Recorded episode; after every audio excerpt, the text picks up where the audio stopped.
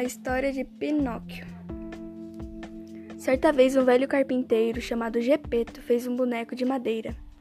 Deu-lhe o nome de Pinóquio. De repente, o boneco criou vida. Gepeto ficou muito feliz, pois agora ele tinha um filho.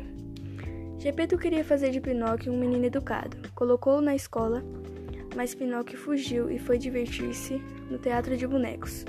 O dono do teatro queria ficar com Pinóquio, mas ele chorou tanto que o homem deu-lhe umas moedas e deixou-o partir.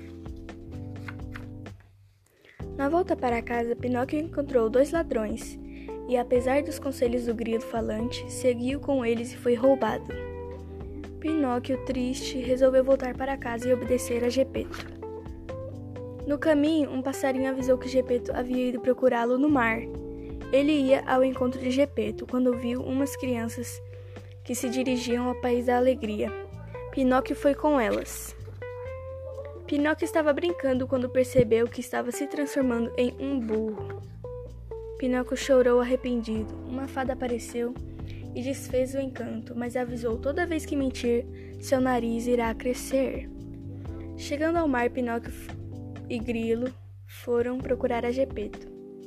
Apareceu uma baleia e os engoliu. Lá dentro encontraram Gepeto, quando a baleia abriu a boca de novo, eles fugiram. Chegando em casa, a fada recompensou a coragem de Pinóquio, transformando-o em um menino de verdade. Pinóquio e Gepeto foram muito felizes.